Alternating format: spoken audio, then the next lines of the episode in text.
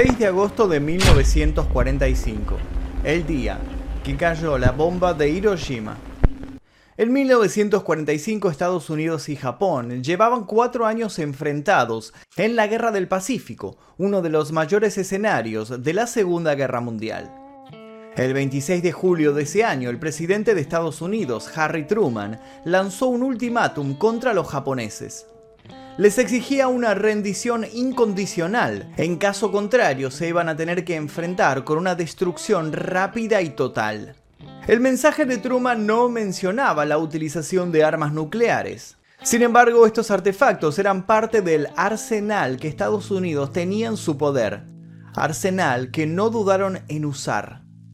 Pero ¿qué fue lo que sucedió el día del primer ataque nuclear en la historia de la humanidad? Bueno, eso van a conocerlo el día de hoy. Pero antes de comenzar les pido por favor que dejen su like si es que todavía no lo hicieron, se suscriban, activen notificaciones y los invito a dejar un comentario aquí debajo sugiriendo posibles temáticas de nuevos videos. Ahora sí comencemos. De algunas pequeñas estaciones a 16 kilómetros de distancia de Hiroshima comenzaron a llegar informes confusos sobre una terrible explosión en la ciudad. Una nube siniestra, un destello terrible, un fuerte estruendo. Alertados desde Tokio intentaron comunicarse con Hiroshima. Fue en vano. Tanto sus emisoras radiales como sus cuarteles militares no daban señales de vida. ¿Qué había pasado? No se perdió tiempo y la alarma fue retransmitida a los cuarteles centrales del Estado Mayor del Imperio japonés, que asombrado, corroboró que no había sobre la ciudad ninguna clase de alerta que hiciera suponer lo peor.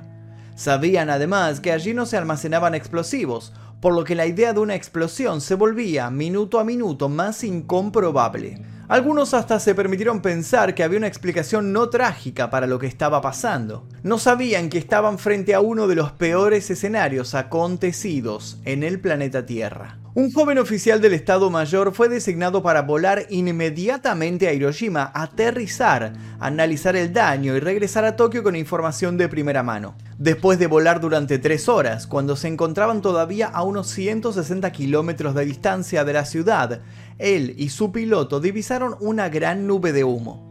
Los restos de Hiroshima estaban en llamas. La destrucción era de una magnitud que los dejó anonadados. ¿Qué era lo que había sucedido ahí? El germen de todo este asunto había nacido en la mente de algunos científicos. Científicos que pasaron de ser los mejores de su era a ser juzgados por gran parte de la población mundial. La convicción de que lo que Hitler podía hacer con una bomba atómica era aún peor, una paranoia recalcitrante y el acceso a un presupuesto más que generoso para llevar adelante investigaciones, había hecho de Estados Unidos el acreedor de un muy particular mérito, de ser el primer país de la historia en atacar utilizando una bomba atómica y desatando el infierno. Trabajando en su propio registro de la misión, Lewis, copiloto del hombre que manejaba el avión que había soltado la bomba, escribió en su diario mientras dejaba atrás Hiroshima. Dios mío, ¿qué hemos hecho? En 1922 el Tratado Naval de Washington enojó visiblemente a los japoneses, y es que dicho tratado limitaba el número de barcos que podían poseer, asegurando descaradamente la supremacía naval de las flotas estadounidenses y británicas.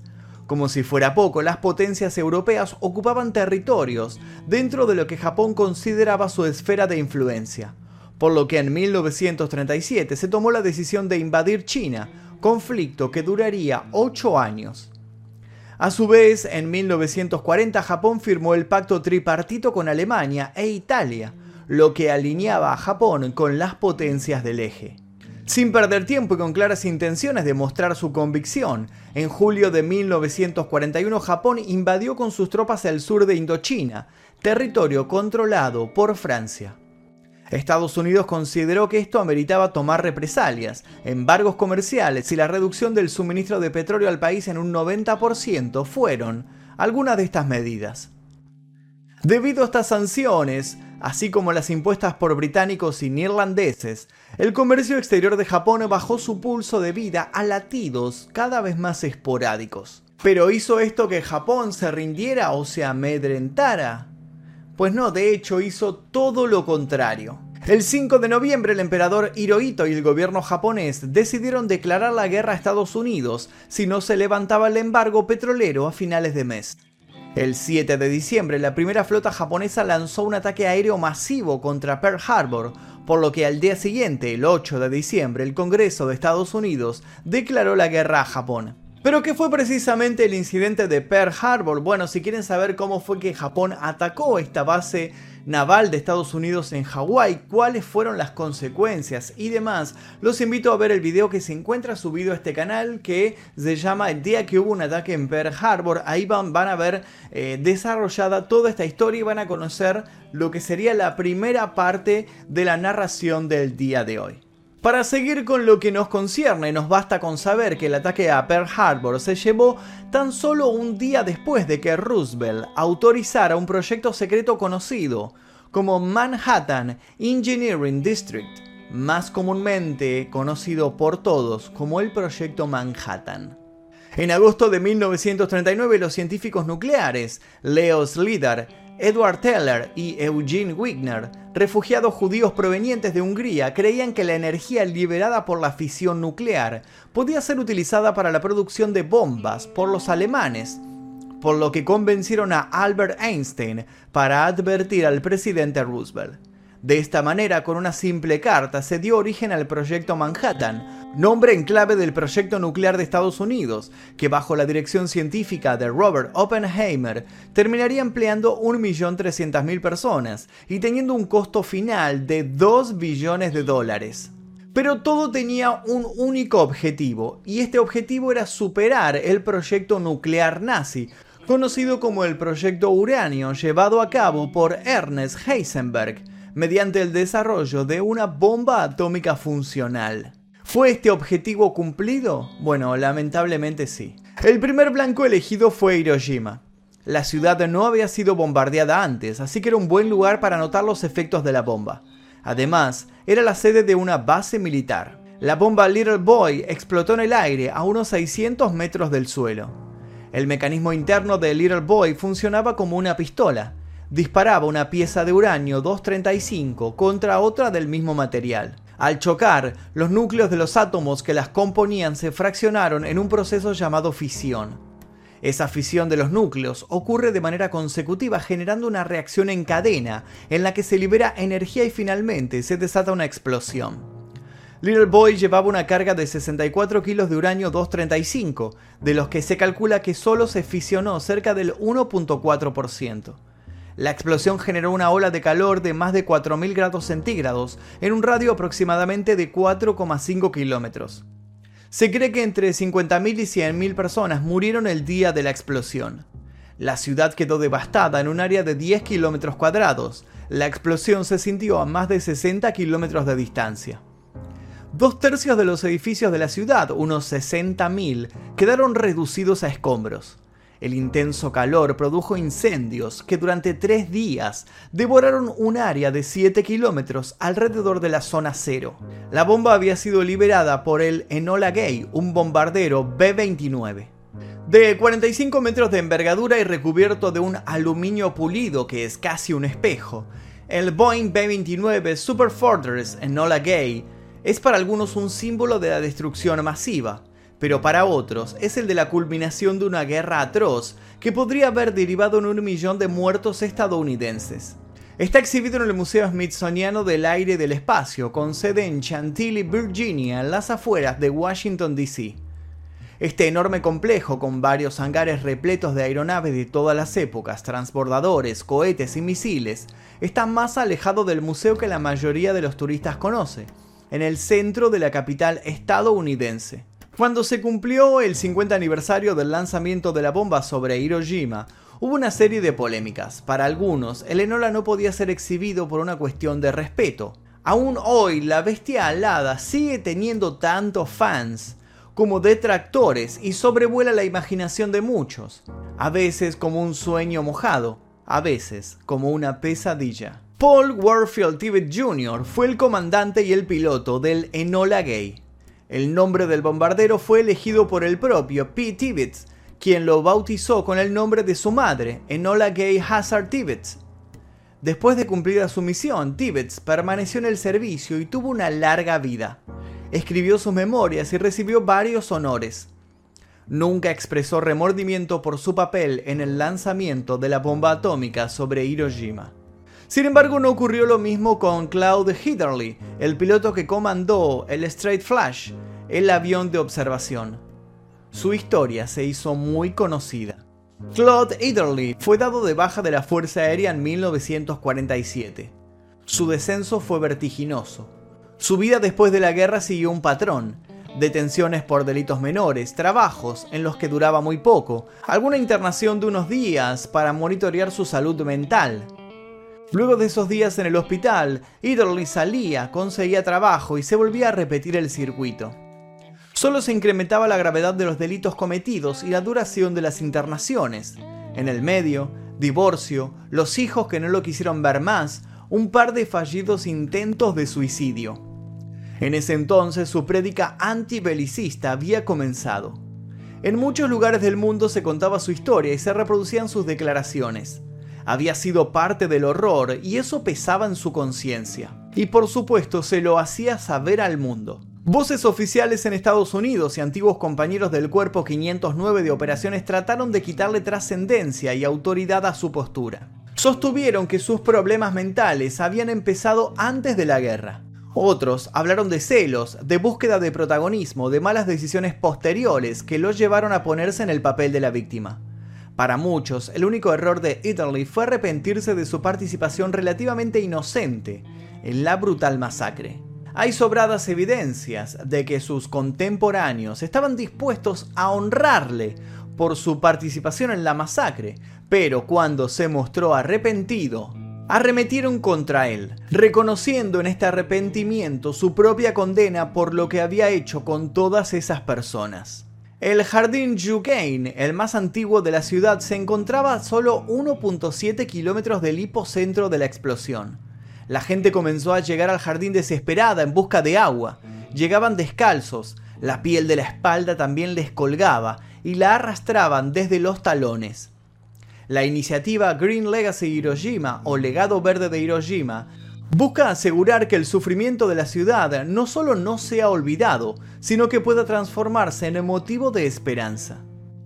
El proyecto envía a diferentes países del mundo semillas de los árboles que sobrevivieron a la devastación de la bomba atómica. Estos árboles son conocidos en Japón como Hibaku Yumuku, o árboles que sobrevivieron a la explosión nuclear. Hay cerca de 160 árboles sobrevivientes en Hiroshima.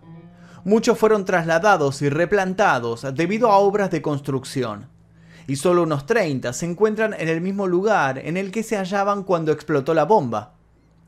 Pero no fueron solo árboles los que sobrevivieron. La palabra japonesa Hibakusha significa sobreviviente de las bombas atómicas. Muchos de quienes no murieron en ese instante por el impacto nuclear lo hicieron meses o años más tarde por diversos efectos tardíos de la radioactividad en sus cuerpos. Según la Ley de Socorro para Sobrevivientes de Bombas Atómicas de 1994, hay tres categorías de Hibakusha.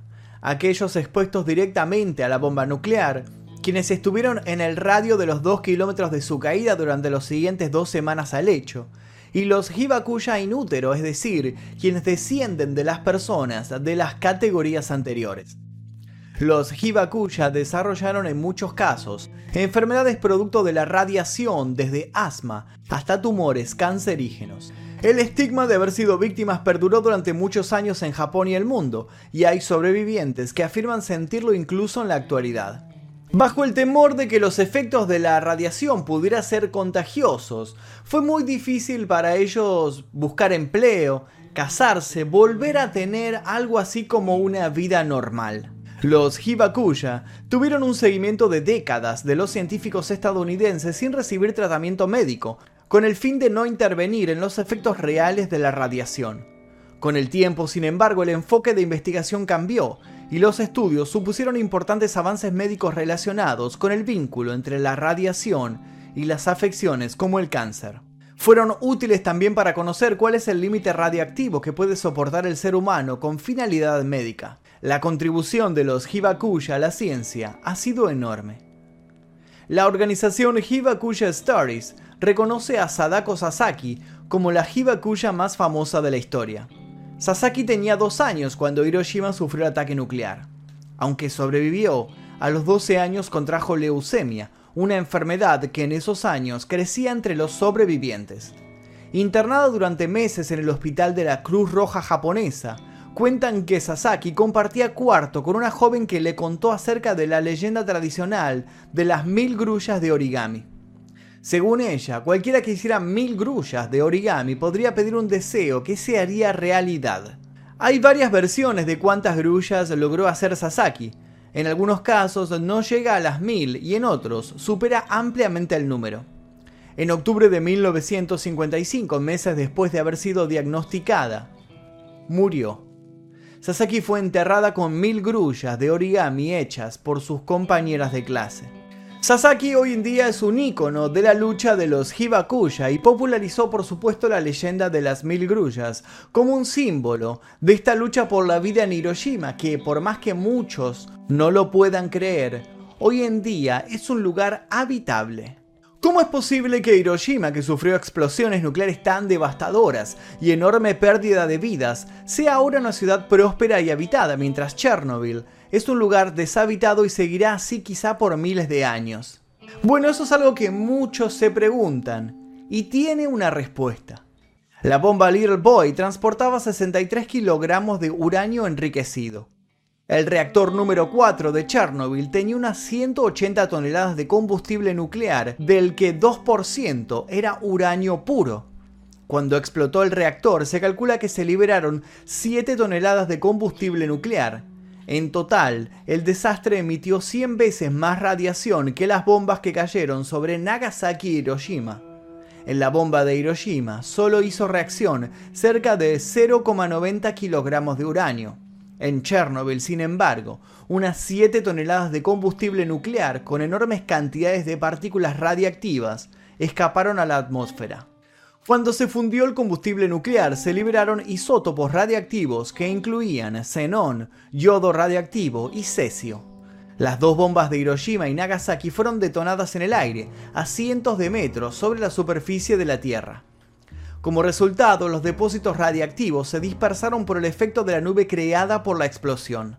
En Chernobyl, sin embargo, cuando se fundió el reactor número 4 en la superficie, se produjo una activación de neutrones que provocó que la Tierra se volviera radiactiva. Aunque funcionan sobre la base de los mismos principios, la detonación de una bomba atómica y el colapso de una planta nuclear son procesos muy diferentes. La radiación inicial de un accidente nuclear puede ser mucho más baja que la de una bomba, pero su tiempo de vida es mucho más largo. Se calcula que pasarán miles de años, se ha hablado de 20.000, para que la zona de exclusión de Chernobyl vuelva a ser habitable. Mientras tanto, en Hiroshima las calles se llenan a diario de personas que mantienen una memoria muy fuerte sobre el incidente mientras desarrollan su rutina. La gente va al trabajo, los niños estudian. Esta es una ciudad como cualquier otra. Una ciudad con un pasado muy trágico y una visión muy dividida. Por ejemplo, en lo referente a Einstein.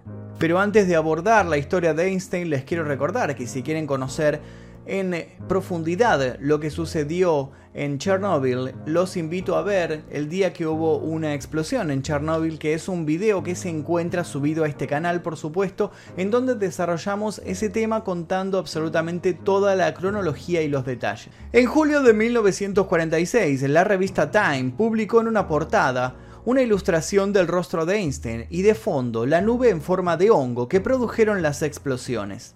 En medio del humo se lee E es igual a mc al cuadrado. El artículo dice que teóricamente Einstein fue el padre de esta bomba atómica porque gracias a su famosa ecuación hizo posible que se pudiera fabricar esta arma nuclear. Para otros, sin embargo, la relación no es tan clara. E es igual a mc al cuadrado explica de dónde viene la energía, pero no dice cómo hacer una bomba atómica. Dicho de otro modo, la famosa ecuación puede ayudar a entender por qué funcionan las bombas atómicas, pero no dice puntualmente cómo funcionan. La otra asociación de Einstein con la bomba atómica fue la carta que envió al presidente Roosevelt en 1939, seis años antes de los bombardeos. La carta recomendaba mantener un contacto permanente entre el gobierno y los físicos que investigaban el tema nuclear en Estados Unidos, asegurar los suministros de uranio, destinar fondos para trabajos experimentales y buscar la cooperación de laboratorios industriales. La carta en ningún momento sugiere la fabricación de una bomba atómica, sin embargo, algunos expertos la consideran crucial. La carta cambió el curso de la historia al impulsar la participación del gobierno estadounidense en la investigación nuclear. Sea como sea, el científico declaró pocos meses antes de morir en 1955 que lo sucedido en Hiroshima se debía a un error suyo, a un gran error suyo. El hombre más inteligente del mundo fue también el hombre más arrepentido del mundo. Muchos consideran que la relativamente rápida rendición japonesa valida la decisión de Truman de recurrir a las armas nucleares, para ese entonces, los bombardeos de la Fuerza Aérea estadounidense ya habían causado más muertos que los que eventualmente provocarían los artefactos nucleares. Otros, sin embargo, consideran injustificable el uso de armas o estrategias que no discriminen entre combatientes o civiles. Bajo esta postura, Hiroshima fue, sin lugar a dudas, un crimen de guerra. Lo cierto es que la aparición de las bombas atómicas cambió completamente la estructura histórica de las confrontaciones internacionales. En 1970 surgía el Tratado de la No Proliferación Nuclear, al que hoy en día se encuentran adheridos todos los países menos India, Pakistán y Corea del Norte, que poseen armas nucleares, e Israel, que se cree que las posee, pero nunca lo han reconocido. El Museo de la Paz de Hiroshima fue fundado como un lugar de conmemoración en el Parque de la Paz en 1955, después del bombardeo atómico. El edificio principal fue planeado por el arquitecto Kenzo Tange. La fundación que dirige el museo reúne objetos que recuerdan los incidentes y narraciones de experiencias de las víctimas y participa en el movimiento internacional de la paz. El museo no solo expone detalladamente la catástrofe del 6 de agosto, sino que también muestra información sobre las armas atómicas en el mundo. En comparación con otro museo japonés, el Museo de la Paz muestra una visión diferente de la historia japonesa y hace una crítica del militarismo japonés. Un grupo de investigadores que trabajaron en el proyecto Manhattan crearon un boletín de científicos atómicos para alertar sobre los peligros de la energía nuclear y las armas de destrucción masiva. En 1947 implementaron el concepto de reloj del juicio final para remarcar la urgencia del asunto. Se trata de una idea que dice que la humanidad se encuentra a minutos de la medianoche, donde medianoche significa una cosa muy sencilla la destrucción total de todo lo vivo. El reloj del juicio final fue adelantado en enero del 2020, quedando a solo unos 100 segundos para dar la medianoche. Sin lugar a dudas, la experiencia de Hiroshima nos puso en una carrera contra este reloj. ¿Podrá acaso el ser humano salvarse de este voraz instinto por la autodestrucción? ¿O terminaremos todos volando por los aires en el momento menos pensado? Hasta aquí el video de hoy, espero que les haya interesado. Los invito a dejar recomendaciones de posibles videos en este canal y también los invito a recorrer este canal porque estoy seguro que van a encontrar un montón de videos que todavía no vieron y les van a interesar mucho. Sin nada más que decir, me despido, mi nombre es Magnum Mephisto y esto fue El Día Que...